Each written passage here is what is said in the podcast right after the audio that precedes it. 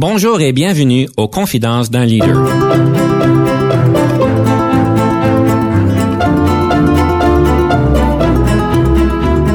Ici Denis Lévesque, coach en leadership. Nous avons donc l'honneur et le privilège de recevoir en studio des leaders qui ont marqué leur communauté afin d'apprendre de leur expérience et de s'inspirer de leur sagesse.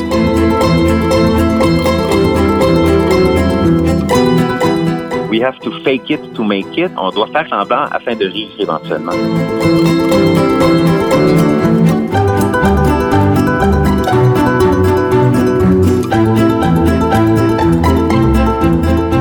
Bienvenue à Confidence d'un leader. Mon nom est Denis Lévesque et j'ai le plaisir aujourd'hui, évidemment, de pouvoir explorer le leadership avec vous ensemble. Nous sommes sur une mission de pouvoir découvrir le bon leadership. Comme nous faisons chaque semaine, nous regardons différents éléments du leadership et aujourd'hui, nous allons nous pencher sur le leadership entrepreneurial. Nous allons nous pencher sur les styles de délégation et évidemment, nous allons regarder sur un mythe sur le leadership. Puis on va pouvoir débattre ça avec notre invité. Les leaders travaillent plus intelligemment, mais pas plus fort. Alors, c'est des choses qu'on va regarder aujourd'hui. Nous avons le plaisir de recevoir en studio M.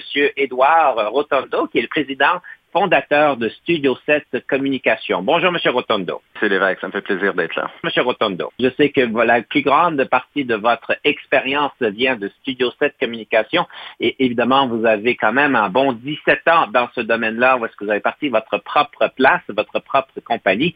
Et vous avez aussi une maîtrise à Concordia, donc euh, en technologie de l'éducation, si je comprends bien la traduction francophone, ben, c'est Educational Technology. Vous avez une belle carrière et nous allons entamer tout de suite euh, question de perspective. Alors, c'est une opportunité pour nous de débattre, si on veut dire, un mythe sur le leadership.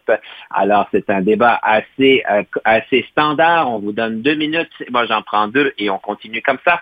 Alors, aujourd'hui, si j'ai bien compris, M. Rontondo, vous avez choisi le sujet. Les leaders travaillent plus intelligemment, mais pas plus fort. C'est bien ça? Oui, tout à fait. C'est un mythe, je crois, de penser que les leaders ne travaillent pas plus fort et qu'ils reposent simplement sur une façon de travailler et non pas un acharnement sur leur travail. Je vous donne deux minutes pour pouvoir débattre votre côté. Je vais commencer par dire qu'il existe certainement des moyens d'être plus intelligent dans la façon que l'on travaille pour euh, hiérarchiser efficacement nos tâches, prévoir notre journée, exécuter euh, les opérations euh, dans un environnement de travail pour, pour arriver à augmenter notre productivité, notre rentabilité et tout ça. Et en tant que leader, ben, de savoir comment travailler, comment déléguer des tâches, comment bien s'entourer de gens pour être capable d'effectuer toutes ces tâches-là, c'est très, très, très important. Par contre, euh, comme entrepreneur, surtout euh, dans les dans les premières années, il faut travailler très très très fort pour réaliser son rêve, qui éventuellement c'est c'est d'acquérir une, une, plus grande liberté, un plus grand une plus grande possibilité de faire des choix euh, à travers le parcours de notre profession. Pour ce faire, les grands leaders vont vouloir donner plus de responsabilités à leurs, euh, aux membres de leurs équipes, tout en les protégeant, évidemment. Le, rôle du leader, c'est également de protéger les gens qui sont autour de eux, mais définitivement de leur faire confiance et de, et de faire confiance en leurs habiletés. C'est ce qui va donner l'opportunité au leader de réserver son temps pour le peu qui, lui restera, euh, de réserver son temps pour, pour d'autres activités. Les grands leaders se lèvent euh, définitivement très tôt, se couchent très tôt également, entièrement investis dans notre vision de notre entreprise, euh, complètement dévoués et, tout en inspirant les gens qui font partie de notre équipe on s'inspire également, également de ces gens-là et pour arriver finalement là, à, à naviguer ensemble sur le bateau et non pas nécessairement d'être le seul capitaine. Donc, le leader s'entoure bien de d'autres leaders qui, eux également, vont contribuer au chemin qui est parcouru. Monsieur Rotondo, vous soulevez vraiment de bons points que j'argumenterai pas. Évidemment, un bon leader serait capable de pouvoir déléguer, de pouvoir prendre avantage des situations. C'est certain que je pense que vous parlez beaucoup de passion lorsque vous parlez de travailler fort.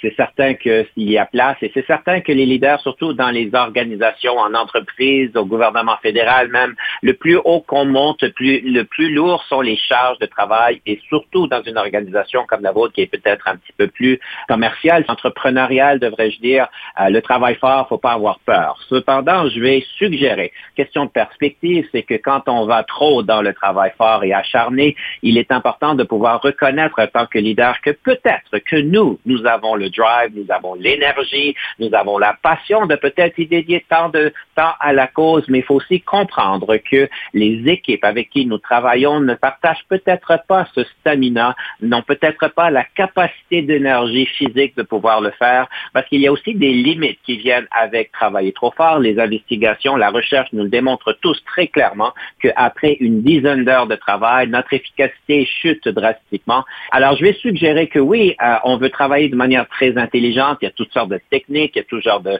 de choses que nous pouvons voir, des trucs que nous pouvons voir. Mais évidemment, je vais vous suggérer dans la première proposition, c'est de s'occuper bien de nous-mêmes, de notre santé mentale, notre santé physique, pour être vraiment notre meilleure version de nous-mêmes ce qui va nous apporter à être vraiment un modèle pour nos employés.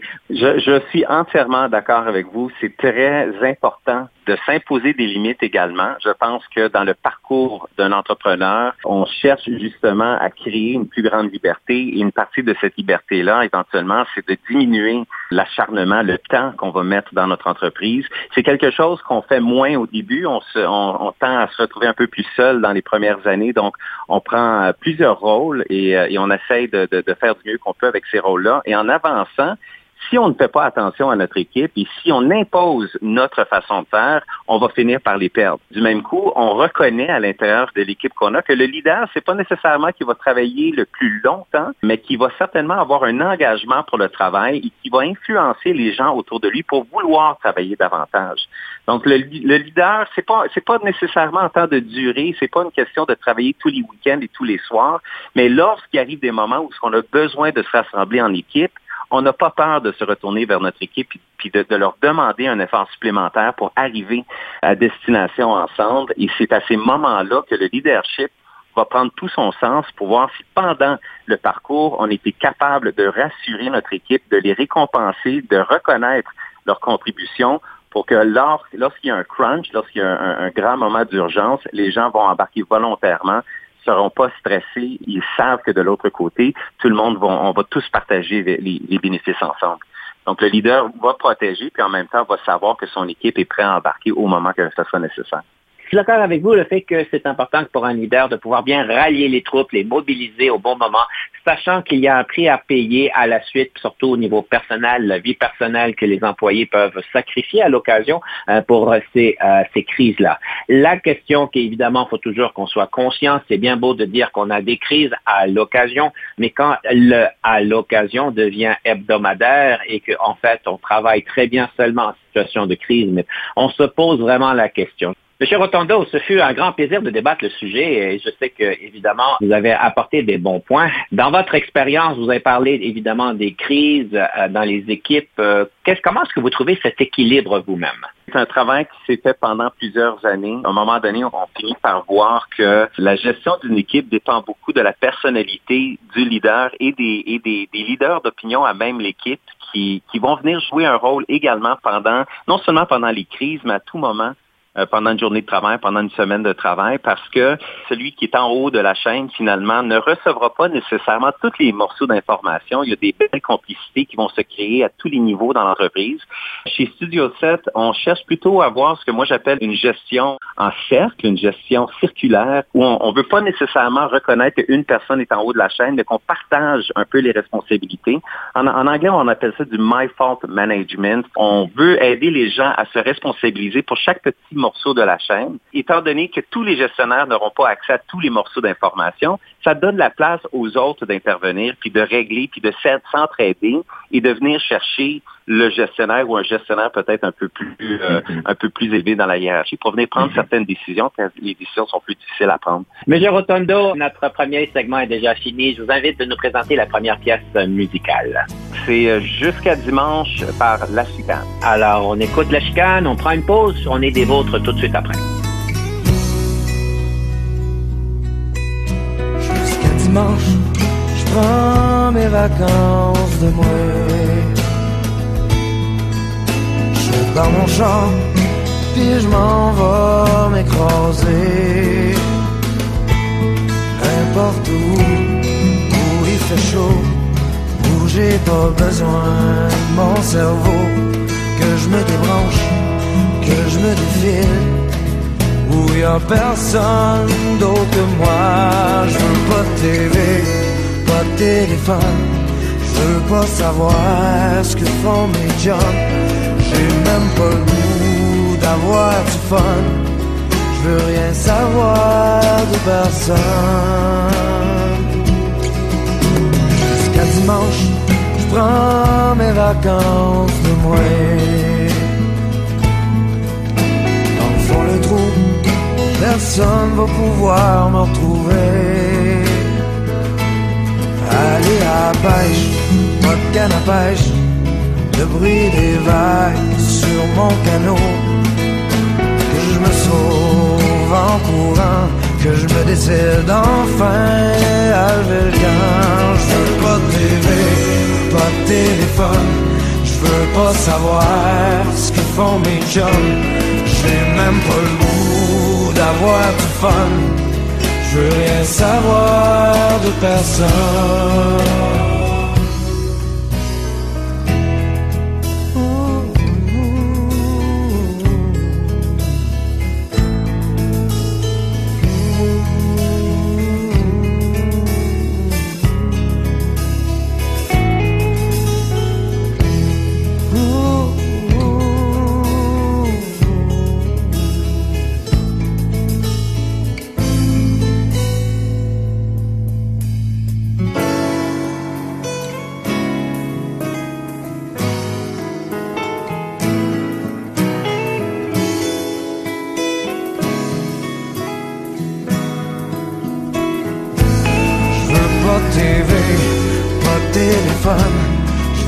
Savoir ce que font mes jeunes. J'ai même pas le goût d'avoir du fun. Je veux rien savoir de personne. Jusqu'à dimanche, je prends mes vacances au moins. Je si loin que je peux aller. Un motel dans le bois, sur une île déserte, bondé là-bas.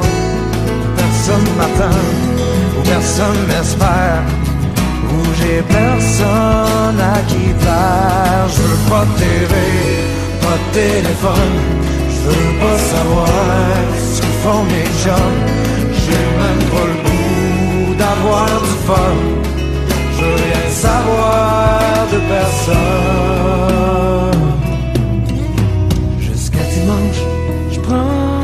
Vacances de moi. Je t'amener de m'entendre, joli, je t'amener de m'entendre, joli, je t'amener de m'entendre. Lâcher mon fou en faisant rien. Je sais quelque part où je vais en faire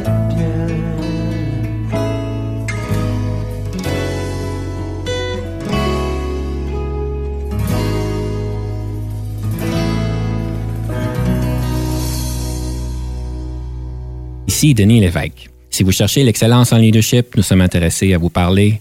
Venez nous visiter à solutionoptigestion.ca.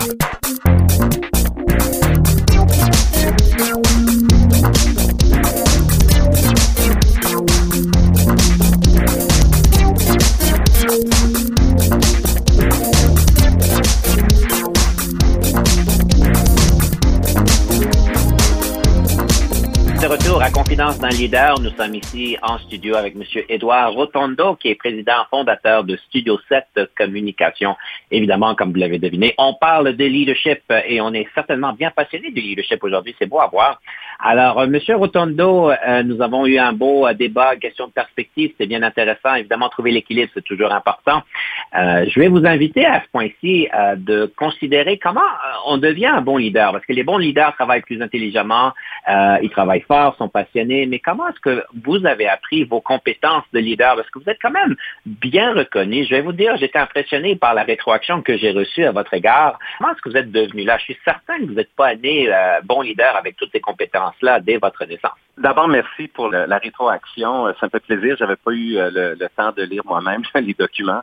Je vous dirais que j'ai un parcours intéressant en ce sens que j'ai quand même fait des cours en gestion marketing euh, il y a déjà 30 ans de ça là, au HEC et euh, je, pense fondamentalement que dans mon cas, être un leader vient de notre personnalité. C'est pas quelque chose que j'ai appris d'office dans un livre. Au départ même, je vous dirais que c'est pas quelque chose que je croyais on pouvait apprendre dans un livre. L'idée d'être un leader, c'est de vouloir apporter du changement, de vouloir apporter quelque chose de différent dans notre parcours euh, professionnel et personnel.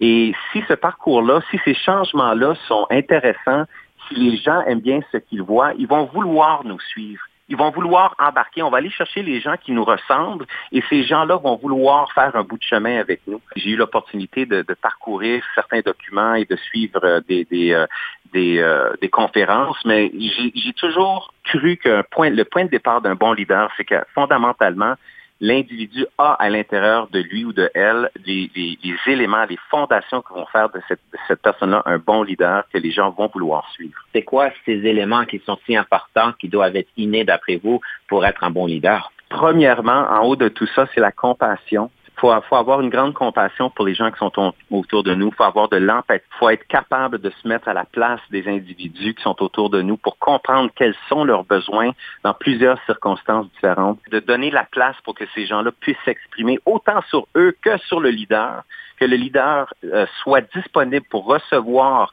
la rétroaction, pour améliorer qui cet individu-là est, pour améliorer sa performance en tant que leader. C'est d'être généreux avec les individus également ce n'est pas de croire. Vous savez, surtout en entrepreneuriat, les bénéfices d'une entreprise, les bénéfices d'une compagnie ne viennent pas du leader, ne viennent pas du gestionnaire principal. Les bénéfices viennent du travail de tous les gens de cette équipe-là. Donc, le leader n'existe pas sans son équipe et c'est ce travail-là ensemble qui va faire qu'on va réussir. Et reconnaître les contributions de tous les gens qui nous entourent, c'est critique pour être capable d'être un bon leader. Et encore là, on s'efface quasiment du titre de leader. Euh, chez Studio 7, je, je n'utilise jamais le mot mes employés. Je ne dis pas je, je, travaille avec mon avec mon staff ou mes employés. On parle toujours de nos collègues. C'est des collègues de travail. Je n'ai jamais pris le terme mes employés parce que je ne veux pas me positionner là, en haut d'une chaîne. Je veux vraiment pouvoir partager les décisions, même s'il y a les décisions, certaines décisions qu'on doit faire et c'est moi qui vais les prendre. En bout de ligne, l'évolution de cette entreprise-là est totalement fondée sur l'équipe qui la compose. Il y a une question d'autorité. Est-ce que comment qu'on fait pour l'établir? Comment qu'on fait pour délimiter que en fait, il y a des choses qui m'appartiennent en tant que patron? Vous êtes quand même fondateur de l'entreprise. L'entreprise vous appartient. Comment est-ce que vous faites pour bien rendre clair les limites ce qui est intéressant dans cette question-là, M. Lévesque, c'est que à la base, les gens veulent un leader également. Ils ne veulent pas sentir qu'ils sont entièrement autonomes nécessairement. Dans certaines circonstances, circonstances, oui, mais à la base, dans une entreprise, les gens veulent avoir un leader. On veut un capitaine de bateau. Donc, et le capitaine de bateau ne sait pas nécessairement dans quelle direction il va aller, mais il donne la perception qu'il le sait. Et c'est cette perception-là qui rassure les employés. Donc, les employés, naturellement, ils vont connaître la limite de ce qu'ils peuvent et, doivent faire et vont se retourner vers le leader pour, pour prendre ces décisions-là naturellement. Et, évidemment, quand il y a des situations de conflit, quand il y a des, des et non pas nécessairement des conflits, mais des, des, des, prises de décision importantes, les gens vont se retourner vers le leader puis vont attendre la réponse. Ils n'essayeront pas de prendre certaines décisions sans l'intervention du leader. Donc, c'est, j'ai pas vécu une expérience où il était nécessaire pour moi de me positionner comme leader. Les gens ont cherché le leadership. Ils vont se retourner vers moi comme fondateur pour prendre les grandes décisions ou les décisions qui peuvent avoir un impact plus important sur les opérations de l'entreprise. Monsieur Rotondo, dans notre préparation, c'était clair que, en fait, l'histoire vous passionne énormément et que vous avez soulevé quand même que des grands leaders ont marqué l'histoire. Quand vous regardez tous ces leaders qui ont marqué l'histoire, qu'est-ce qui vous en retenez de, cette leçon de leadership et de ces grands leaders qui ont marqué l'histoire? Je reviens un peu à ce que j'ai dit tantôt. Les gens cherchent des leaders. Vous savez, il y a même une expression en anglais qui dit que lorsqu'il y a une crise, rechercher les leaders, aller vers les gens, les aidants naturels. Euh, l'histoire est marquée par des individus qui ont pris des grandes décisions, qui ont eu des impacts pendant des centaines d'années sur des préférences, des styles euh, qui appartenaient directement aux leaders, qui répondaient pas nécessairement aux besoins de la société, mais que parce que ces leaders-là avaient certaines certains traits de personnalité, certaines caractéristiques, certains besoins, ils ont imposé des façons de faire, des, des, des visions sur les grandes sociétés qui ont eu des impacts incroyables sur l'histoire. Et on parle de, de, millénaires en arrière quand on voit comment certaines sociétés ont évolué, comment d'autres ont, ont, disparu complètement ou que la façon de gérer certains, certains, certaines crises ou certains besoins dans les sociétés ont été directement décidés par le leader qui gérait on en a encore, on a des exemples très, très, très récents qui se passent ici en Amérique du Nord également, et on voit qu'il y a des gens qui vont continuer à courir vers un leader simplement parce qu'ils sont, ils se sentent euh, euh, rassurés par le leadership, que le leadership, qu'ils le comprennent ou non, ils se sentent rassurés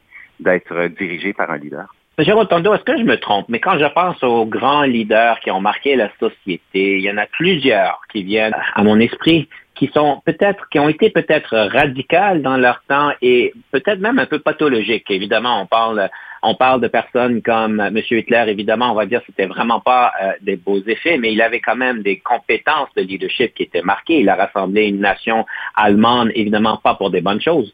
Ça démontre quand même des éléments là. On parle de Napoléon qui était très marqué, évidemment, pour aller chercher, euh, combattre, faire des guerres d'une manière différente. On pourrait même parler de Jules César qui, en fait, avait aussi imposé une manière de faire est-ce que je me trompe ou il y a beaucoup de ces leaders-là qui étaient comme très radicaux, très extrémistes et peut-être même pathologiques? Oui, absolument. Et c'est c'est ce qui est intéressant de voir dans l'histoire comment certains patterns se sont répétés alors qu'on savait que certaines décisions n'étaient pas en faveur euh, des sociétés. Ce qui est intéressant, c'est que on a une perception d'un leader qui est créé à partir d'une vision globale qu'on a de l'individu et non pas sur le rationnel de chaque pièce individuelle. Donc, on pourrait voir un, individu comme étant intelligent, comme étant déterminé, pratique, etc. Et on aurait à changer seulement un ou deux éléments dans les caractéristiques, puis on aurait une vision complètement différente. On prendrait deux leaders, on leur donnerait toutes les mêmes caractéristiques, sauf une. On dirait qu'il y, en a un qui a de l'empathie, puis l'autre n'en a pas et on va percevoir les individus complètement différemment. On ne base pas ce qu'on appelle l'effet de halo on, a un effet de halo autour d'un leader qui est basé sur des généralités sans qu'on comprenne vraiment bien les spécificités de l'individu. Et c'est ce qui crée les icônes de nos sociétés, puis les, hein, ces visions-là qu'on a des gens, puis comment on croit qu'ils vivent leur vie, alors que nous, on a l'impression d'être des gens plus simples. C'est simplement cet effet de, halo-là qui nous donne des impressions et qui nous, qui, nous, qui nous motive à créer des leaders qui parfois ne devraient pas être là mais ils ont tellement une présence, ils ont tellement un charme, un, un charisme. On veut les placer là sans bien connaître le rationnel de chaque pièce individuelle. Notre deuxième segment, enfin, j'aimerais vous inviter de nous présenter la deuxième pièce musicale. C'est laquelle? C'est 1990 de Jean Leloup. Alors, nous allons écouter Jean Leloup. Nous prenons une pause. Soyez des nôtres. On revient tout de suite après. Mesdames et messieurs, attention, je vais vous faire une chanson. Le sujet en est ambitieux. De mon image, je suis soucieux. En 1990, c'est l'heure des communications.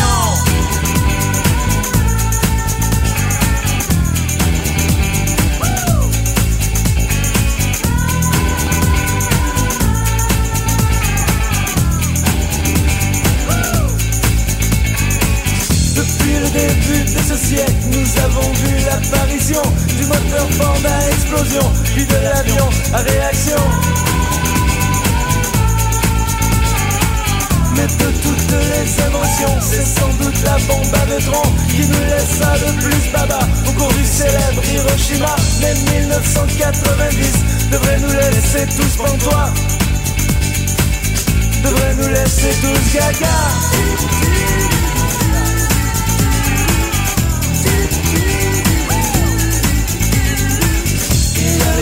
Missiles patriotes dirigés par ordinateur Sony, Fuji et Macintosh Se culbutent dans les airs, le roche La guerre technologique fait rage. C'est un super média carnage Attention, voilà les avions qui tirent C'est l'heure de l'émission. 1990 C'est l'heure de la médiatisation. 1990 C'est l'heure de la conscientisation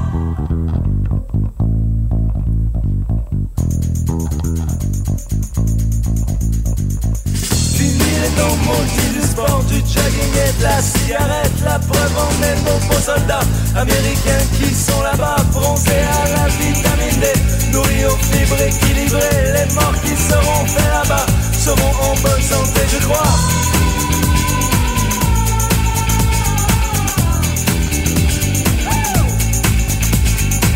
Les impôts du contribuable n'ont pas été payés mais il est possible de ne jamais rater sa cible si on connaît le vidéo. Si on se pratique le coco, bientôt disponible, bientôt Coetiac en Nintendo en 1990, c'est l'ère de la socialisation en 1990, c'est la démocratisation.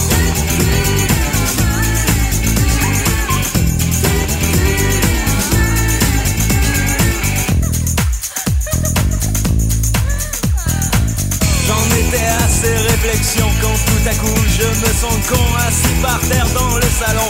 Je ne fous rien, je suis un con. Heureusement que ma copine a soudain l'idée de génie de me toucher le porte-avions. Vite fait, je lui sors mon canon. Ça va chauffer, oui mon amour Je crois radar haillant Enfin mon la sortie de secours. Je vais larguer mes bombes, attention En 1990 J'ai mis ma participation En 1990 J'étais dans la coalition.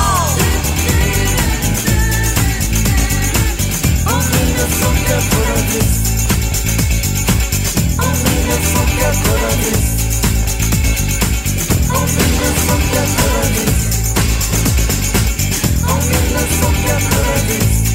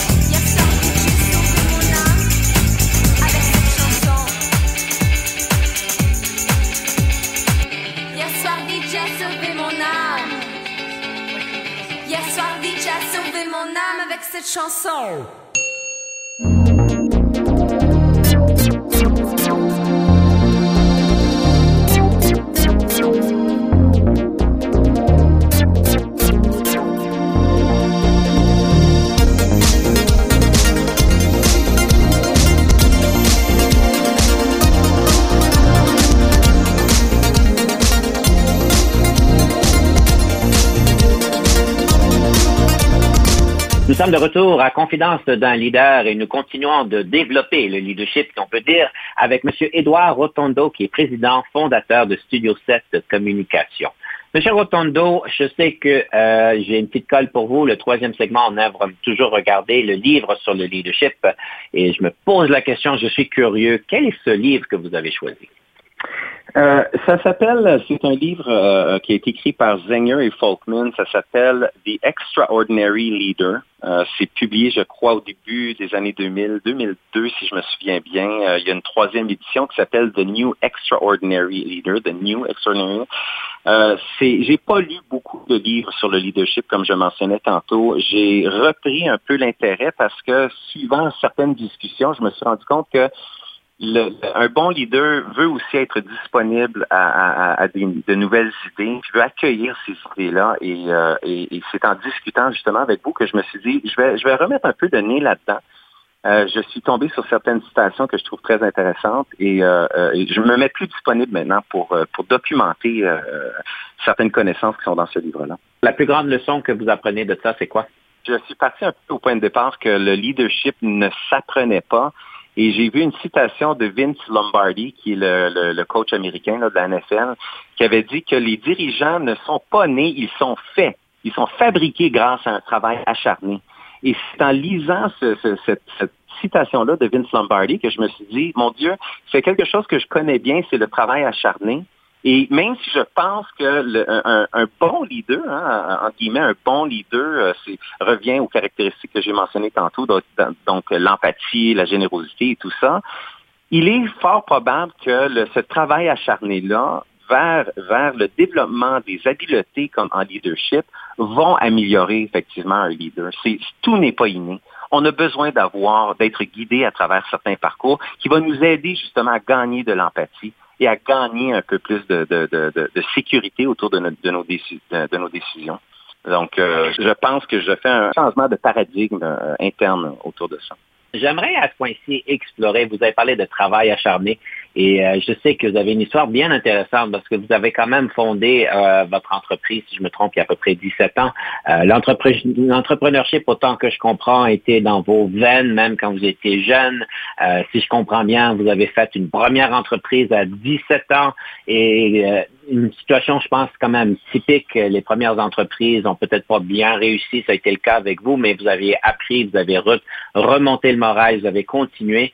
Pourriez-vous nous expliquer euh, c'est quoi les circonstances qui vous ont amené à en fait fonder Studio 7? C'est une histoire que je trouve intéressante personnellement et, et, parfois même un peu émotionnelle. Je travaillais en agence.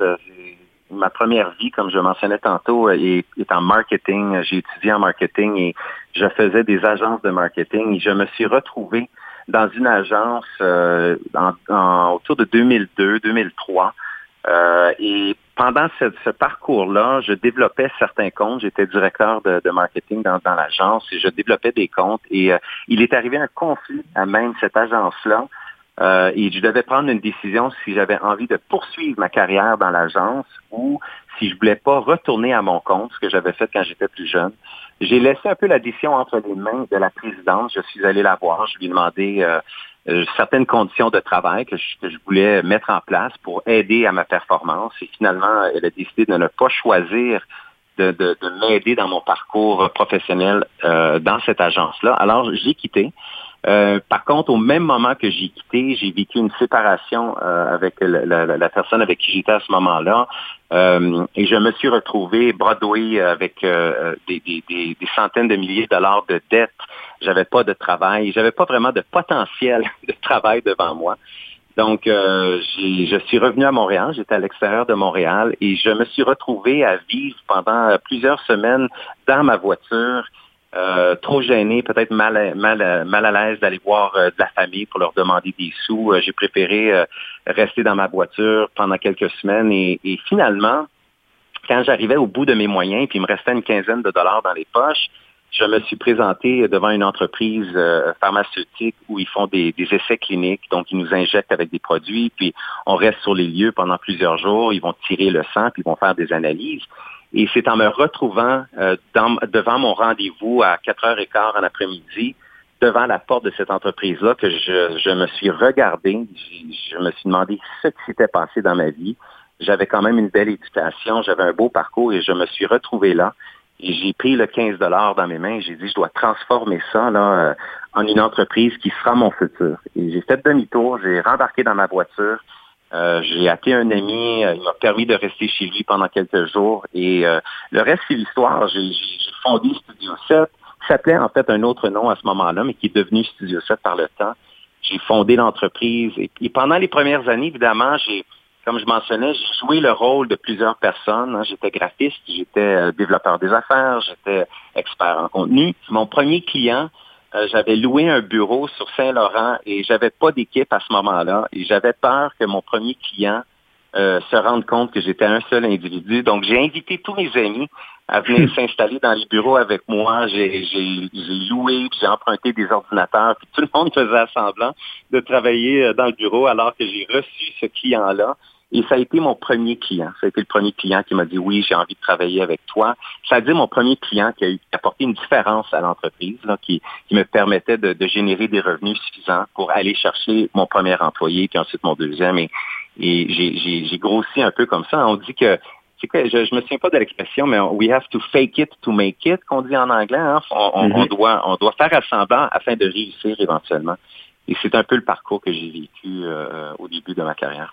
Peut-être une question délicate avant de passer à la rafale. Ce client qui vous a fait confiance la première fois, est-ce qu'il est au courant aujourd'hui que c'était euh, c'était le premier client? Non, non, le client ne, ne serait pas au courant. Euh, puis je ne pense pas que ce client-là savait qu'ils étaient le premier non plus. Ils arrivaient dans l'entreprise puis voyaient une, une petite boîte, une agence déjà bien fondée et qui roulait. Donc aujourd'hui même, le client ne le saurait pas comme on dit en anglais, non seulement fake it like you, uh, until you make it, mais drive it like you own it. Alors, Exactement. Euh, Monsieur Rotondo, nous avons donc euh, le temps pour la rafale, un segment qui nous est évidemment bien important. On vous donne plusieurs questions euh, en trois minutes et on fait du tac au tac. Est-ce que vous êtes prêt pour la rafale? Je vais essayer, certainement. Votre film préféré? Blade Runner. Le leadership au féminin, est-ce que cela existe? Absolument, avec beaucoup de bénéfices. Le yoga au travail. C'est approprié, c'est même nécessaire. Votre application favorite sur votre appareil intelligent, votre téléphone intelligent. je m'excuse, j'ai pas d'application préférée. Je suis pas accroché sur euh, le produit numérique. Le nombre d'heures de sommeil que vous avez à chaque nuit. Sept et demi. La meilleure formation en leadership que vous avez jamais eue? Un collègue qui m'a coaché quand j'étais en démarrage. En tant que leader, qu'est-ce qui vous frustre au travail? Le manque de temps qu'il peut avoir dans une journée qui peut amener vers des mauvaises décisions. En tant que leader, qu'est-ce qui vous rend heureux?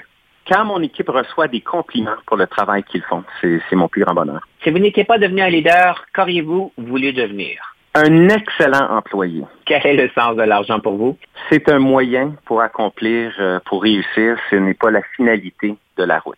Comment rechargez-vous la batterie? La musique, euh, j'aime bien jouer la guitare et des grandes marches en montagne. La différence entre le leadership et la gestion? Les gestionnaires, ils vont définir et appliquer des règles, contrôler des groupes pour atteindre les objectifs. Le leader est, va inspirer, va influencer et va encourager les gens qui sont autour de lui ou de elle votre meilleure question d'embauche que vous posez aux candidats? Quelle est la valeur ajoutée que vous allez amener à l'entreprise et comment je peux vous aider à favoriser une belle carrière? Votre meilleur conseil en gestion de carrière? Prendre du temps pour soi-même, investir dans son éducation et de rester ambitieux. Le nombre d'heures moyennes que vous passez au bureau? 45.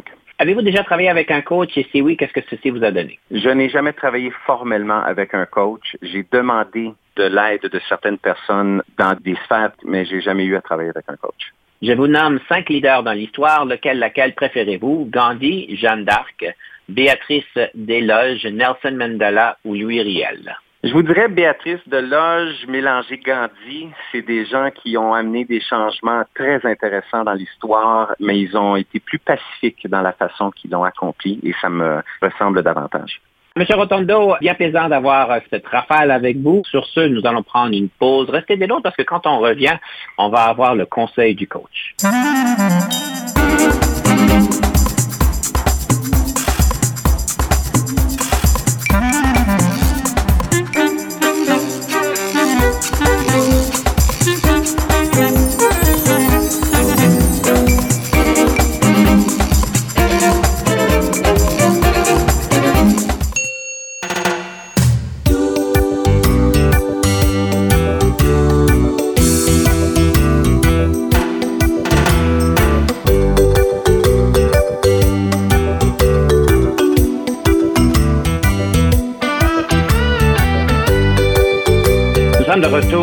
D'un leader et j'aimerais vous donner le deux minutes du coach, le conseil du coach. Dans le passé, on a bâti donc des capsules sur la fameuse délégation. On a parlé même aujourd'hui qu'un bon leader sait comment déléguer, quand est-ce déléguer. Et dans le passé, on a donc regardé les règles par rapport à identifier les attributs nécessaires pour une personne de bien assumer des nouvelles tâches et évidemment le travail qu'on devrait déléguer et le travail qu'on ne devrait pas déléguer. À ce point-ci, j'aimerais juste vous présenter peut-être quelques petits euh, conseils sur comment déléguer. C'est certain que la délégation à son meilleur, c'est quand on, on, donne une tâche à quelqu'un, on lui donne l'objectif clair, c'est quoi un bon travail, avec quel niveau de qualité qu'on s'attend de le faire, comment est-ce qu'on s'attend que ça soit fait jusqu'à un certain point, et puis évidemment de venir nous voir quand il y a des problèmes. Certainement, quand un employé est plus nouveau ou c'est un jeune, une jeune c'est important aussi d'être beaucoup plus articulé sur nos attentes et d'être beaucoup plus spécifique sur l'objectif. Cependant, c'est pas toujours de la bonne manière de déléguer parce que certaines personnes ont besoin d'être euh, enseignées, si vous voulez. On a besoin de leur enseigner une tâche et se savoir qu'on veut la déléguer, cette tâche-là, mais c'est vraiment une opportunité de enseigner la tâche, de démontrer comment elle est faite. Et dans d'autres cas, c'est une question de pouvoir faire du partenariat avec la personne. Alors finalement, c'est ensemble qu'on le fait. Et la quatrième style de délégation que j'aimerais vous c'est la fameuse consultation. Où est-ce que, en fait, vous, en tant que leader, vous avez quand même quelque chose à dire. Vous avez quand même quelque chose à soumettre dans le, le processus pour atteindre l'objectif. Peut-être un peu de matériel, peut-être votre sagesse, votre expérience, et ce qu'on va pouvoir dire la consultation. Ce que j'essaie de vous dire, c'est que oui, on peut déléguer des choses, mais il faut être clair que les personnes ont besoin de peut-être plus d'appui, ont peut-être besoin d'un coach, ont peut-être besoin de quelqu'un qui leur enseigne des choses, et c'est pas juste une délégation qui est très facile et très simple et qu'on ne revoit plus jamais la personne jusqu'à la fin. Il faut prendre en considération les besoins de l'individu, de l'employé, pour pouvoir bien les rendre au succès.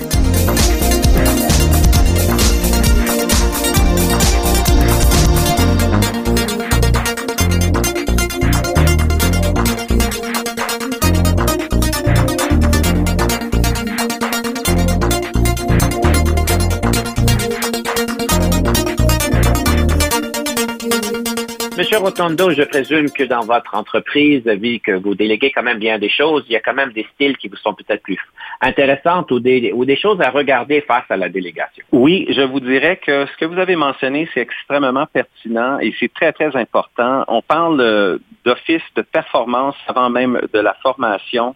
Euh, vous avez touché sur des notions de performance qui sont liées plus à l'environnement donc, quand on pense à performance, on pense à comment l'individu va performer et euh, euh, qu'est-ce que l'individu va faire et à quel point elle va performer de façon à ce que ce soit aligné avec les objectifs de l'entreprise. Et, l'environnement représente euh, plus de 70% de l'impact de la performance chez l'individu, alors que la performance représente seulement 25% en ce qui a trait aux connaissances et aux capacités, à la motivation de l'individu c'est très lié à l'environnement, l'information, les ressources, les conséquences, euh, tout ça. Et c'est quelque chose que nous, on pratique tous les jours dans des, projets que l'on développe qui sont liés autant à la performance qu'à la formation, mais même à l'interne de s'assurer que les gens ont, tout ce qu'il leur faut en main, tout ce que l'entreprise peut avoir comme impact sur la performance et sur les connaissances.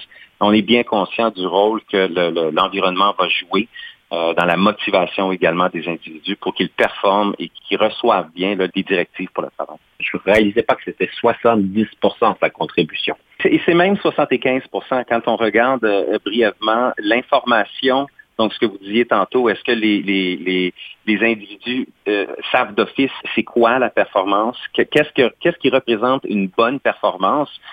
selon l'entreprise, ça représente 35% de la réussite les, ressources qui seraient disponibles, c'est autour de 25% et les conséquences ou les, euh, les, bénéfices, c'est plutôt autour de 15% La motivation de l'individu, c'est en bas de 10% Donc, l'environnement de travail, tout ce qui est comme information et ressources, représente la plus grande part de tarte pour la réussite de la performance chez un individu. Monsieur Rotondo, une des choses que vous m'avez partagées lors des préparations, c'est quelque chose qui m'a frappé. Vous m'avez dit qu'il est plus facile de demander à quelqu'un de sauter d'un pont que de le jeter du pont. Je trouve ça bien intéressant. Qu'est-ce que vous vouliez dire par ça? Ça revient un peu à ce que l'on disait tantôt. Euh, Lorsqu'il arrive des périodes où ce qu'on doit travailler plus fort, investir plus de temps, la façon qu'on a amené les individus, qu'on les a lidés jusqu'à ce moment-là, pendant les semaines et les mois qui ont précédé, va se manifester dans leur comportement lorsqu'un besoin criant est nécessaire qui va avoir un impact sur leur vie personnelle. Et si on a bien accompagné notre équipe à travers ce processus-là, les gens vont volontiers embarquer ensemble pour faire des, belles petites réussites, des réussites plutôt, que de si on arrive, que, si on est un leader qui, n'a pas d'empathie, n'a pas de sympathie pour son équipe et qui dit vous allez travailler, voici ce qu'on, va faire, puis on, va, on va avancer. C'est beaucoup plus facile que de leur forcer à, réussir. Et c'est, le point que je veux faire. On aime bien aider les gens à réussir, puis à réussir ensemble que de les forcer sur une voie qui, qui pourrait ne pas être qui pourraient ne pas convenir à leurs besoins personnels. Belle analogie. M. Rotondo, j'ai quatre questions qu'on m'a demandé de vous poser. Il reste quelques minutes, alors ça va être assez rapide. Alors, si vous me permettez, quelques petites questions qu'on vous a demandées. Quel est l'aspect de votre travail que vous aimez le plus? Je dirais le fait justement de ne pas avoir évidemment un patron directement au-dessus de moi qui fait de la micro-gestion. Nous, nos patrons, c'est notre clientèle. On veut les servir au meilleur de, de nos moyens, mais j'ai personne dans l'équipe qui fait de la micro-gestion. Nous sommes autonomes et indépendants et cette liberté-là de gérer comme, ça, comme on veut bien, c'est probablement ce qui est le plus intéressant comme, euh, comme gestionnaire d'entreprise. Quels sont les facteurs qui vous ont permis, et on va vous donner des éloges ici, de devenir un leader en fait iconique? Je ne sais pas c'est quoi la traduction en français de iconic leader, mais on vous demande de, pouvoir développer les facteurs qui vous ont contribué d'arriver à ce niveau-là. Au risque d'être un peu redondant, je reviens à ce que j'ai dit tantôt. J'ai un très grand souci pour les gens qui travaillent avec moi. Je, je retourne vers eux sur une base régulière pour leur demander comment ils vont je, je, je, veux, je veux, sans devenir ami avec ces gens-là, parce que j'ai pas nécessairement cette opportunité-là, ils ne veulent pas nécessairement être amis avec moi. Je veux qu'on ait une relation professionnelle très, très, très solide, fondée sur la confiance. Je veux qu'on échange régulièrement et je veux, je veux avoir, j'ai un grand souci pour mon équipe. Euh, et c'est ce souci-là qui nous a amené à développer une méthodologie de travail qui correspond aux attentes de chaque individu pour qu'on réussisse à avoir un produit qui est vraiment euh, qui, est vraiment reconnu pour sa qualité et sa performance. Euh, c'est ce souci-là pour mon équipe qui est le plus important pour moi. On vous a comparé à M. Julius César. Pourquoi? vous me posez une colle. Peut-être parce qu'il a eu une grande influence dans l'histoire, peut-être parce qu'on parle encore de lui 2000 ans plus tard, parce qu'il a accompli il a conquis la France vers Saint-Gétorix et tout ça. Euh, peut-être parce qu'il avait une vision euh, de, de, de, ce qu'il voulait accomplir, et aussi parce que c'est, il, s'est pris un peu par le par le par, la, bande, hein, Jules César. Euh, c'était un, un, un, guillemets un, personnage euh, commun qui a fini qui a fini par prendre les rênes de, de voyons, de Rome, euh, peut-être parce que j'ai, je, je, viens un peu de cette même souche-là. J'ai, un, un, background relativement simple et, j'avais une vision que j'ai voulu accomplir à travers les années. On vous a aussi comparé à Winston Churchill, mais ça, ça sera pour une autre conversation. euh, dernière question très rapide, si vous avez une réponse très rapide. Comment cultiver et renforcer des relations avec les clients, même pendant les revers? Est-ce que vous avez une réponse rapide à cette question-là? C'est de tout le temps recevoir de la rétroaction sur ce qui s'est bien passé, sur ce qui s'est mal passé, et toujours être prêt à prendre des bouchées doubles pour être capable de satisfaire le besoin. Notre rôle, c'est de faire rayonner notre clientèle. On va tout faire pour, pour réussir à le faire. Et moi, je vais rajouter une petite question personnelle. Vous êtes le fondateur de Studio 7. Pourquoi 7 pourquoi pas 9? Pourquoi pas 12? C'est les sept principes selon lesquels Studio 7 a démarré donc euh, qui reviennent à, la, à, ce que l'on inclut dans nos, euh, dans nos formations pour être certain qu'ils correspondent aux besoins d'un adulte qui est en formation. Il y a sept principes sur lesquels nous, on a fondé l'entreprise. Monsieur Rotondo, malheureusement, notre temps s'écoule. Il faut évidemment clôturer rapidement la troisième pièce musicale. C'est en septembre de Gilbert Bécaud. Monsieur Rotondo, ce fut un grand plaisir. On va écouter cette belle pièce musicale. Mesdames et messieurs, on, espère que vous avez donc une bonne journée et à la prochaine. Les oliviers baissent les bras, les raisins rougissent du nez et le sable est devenu froid. Oh blanc soleil, maître baigneur et saisonnier retournent à leur vrai métier et les cent ans seront sculptés avant Noël. C'est en septembre quand les voiliers sont dévoilés et que la plage tremble sous l'ombre d'un automne débronzé. C'est en septembre que l'on peut vivre pour de vrai. En été, mon pays à moi, en été, c'est n'importe quoi. Les caravanes, le camping-gaz, au grand soleil grande foire aux illusions, les slips trop courts, les shorts trop longs, les Hollandaises et leurs melons de Cavaillon.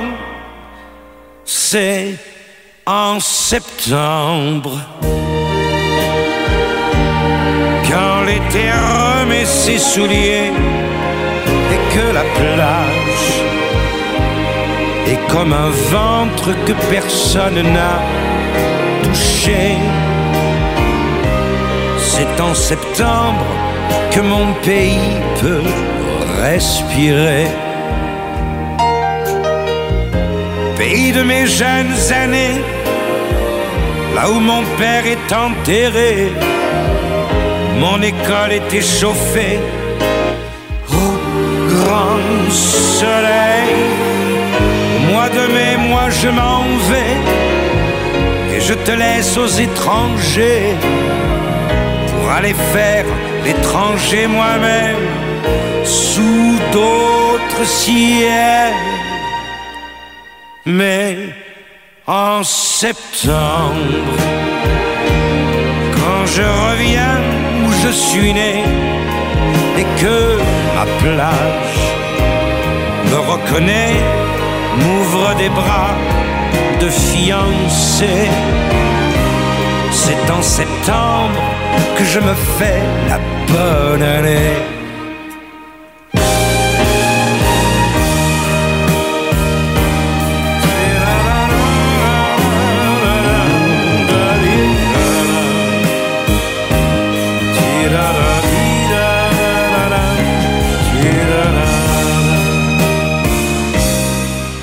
C'est en septembre que je m'endors sous l'olivier.